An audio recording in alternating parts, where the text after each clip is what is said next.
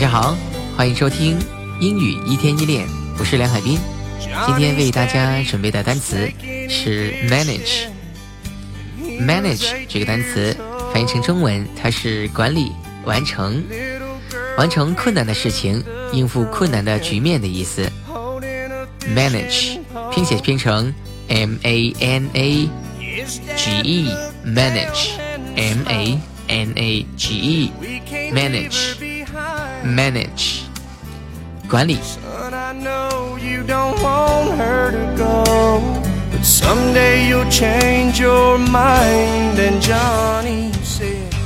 你知道如何管理团队吗？你知道如何管理一个团队吗？用英语可以这样说：Do you know how to manage a team? Do you know how to manage a team? Manage a team，这里面的 manage 就是管理的意思， 管理团队，manage a team，管理一支团队，right? So do you know how to manage a team? Do you know how to manage a team? 你知道如何管理团队，就可以这样说，非常简单的一句话。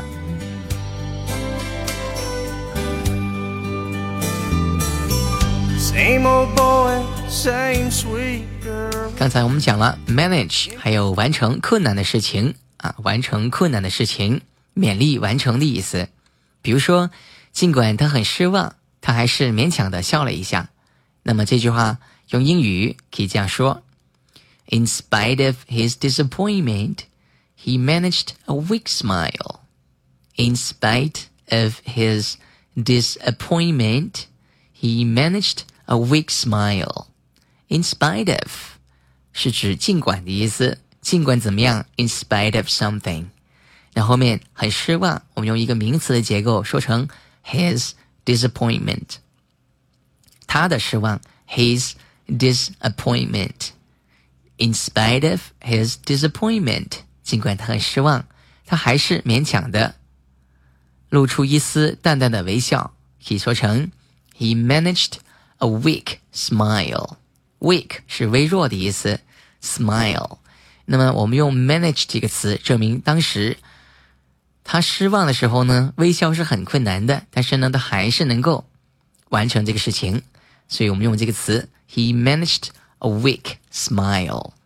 尽管他很失望，他还是能够勉强的笑一笑。我们在吃蛋糕，我问你，你还能再吃一块吗？可以这样说：Can you manage another piece of cake? Can you manage another piece of cake? 我们两个人吃蛋糕，我已经吃了很多了，吃不下了。那么还剩一块，我就问你，你还能再吃一块吗？把它吃完。好，可以这样说：Can you manage another piece of cake? Another 是另外一块的意思。Another piece of cake，再吃一块。Another piece of cake. Can you manage another piece of cake? Can you manage another piece of cake? 因为可能你也很你也吃了很饱了，所以这个时候呢，我问你是不是能够有点饱的情况下再吃这一块啊？所以是也是一些困难的事情。So can you manage another piece of cake？好，你能再吃一块蛋糕吗？可以这样说。好，我们再举个例子，你是怎么说服他的？啊，我之前花了呃很长时间，我觉得很难说服他。那么你是怎么样说服他的呢？怎么样完成这这么难的事情？那也可以用 manage 这个词来说，可以说成 How did you manage to persuade him? How did you manage to persuade him? 那注意里面的词 persuade 这个词呢是说服的意思，persuade him。但发音的时候要注意把这个的这个音省略掉，persuade him，而不要发成 persuade him，这样是不对的。 persuade him, persuade him 就可以了。How did you manage to persuade him? How did you manage to persuade him? It was really difficult for me to do that. I spent a lot of time in doing that, but I couldn't do uh, it very well. 啊，就之前我花了很长时间，很难做这个事情。你怎么做到的？How did you manage to persuade him? 啊，就可以这样说。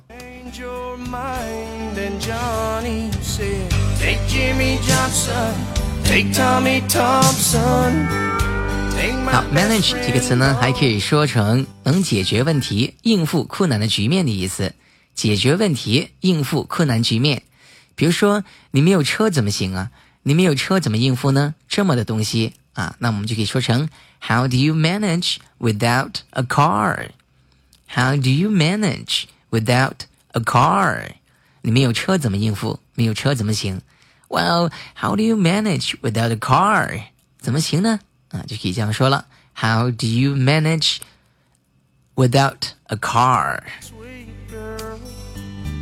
Ten years down the road, he held her tight and kissed her. Manage 这个词呢，还有另外一个意思是明智的使用时间、金钱或者是信息的意思。明智的就聪明的使用金钱、时间和信息的意思。我用不着你告诉我怎么样管理我自己的事情，啊，我用不着你告诉我怎么做，那么我自己会做。Right, so don't tell me how to manage my affairs. Don't tell me how to manage my affairs. Affairs, A F F A I R S, affairs 是事情的意思。不用你告诉我怎么样做我的事情，怎么样管理我的事情，我自己非常聪明，我会管理。所以 manage 这个词呢是明智的使用金钱、时间、信息或者是事情的意思。好，用不着你告诉我怎么做。Don't tell me, don't tell me how to manage my affairs. I can do it myself. You don't have to tell me about that. Same old boy, same sweet girl. manage 这个词呢，有一些变有一些变体，可以说成 manager，加一个 r 就变成一个经理或者是管理员啊，sorry，管理人的意思啊，经理或者是管理人。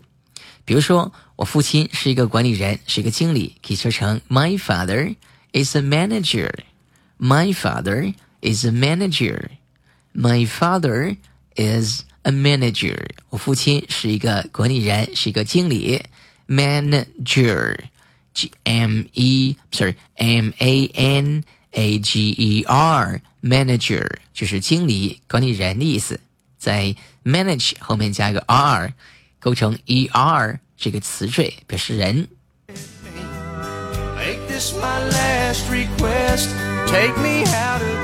管理这个词呢，也有用到名词的时候，所以它的名词呢，也是加一个词缀。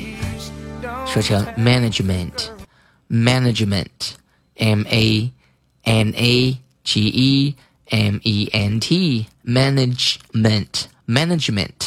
现在我在学习一个管理培训课程，可以说成 I'm studying a management training course now. I'm studying a management training course. I'm studying a management training course. Training 培训 course 课程，管理培训课程，a management training course.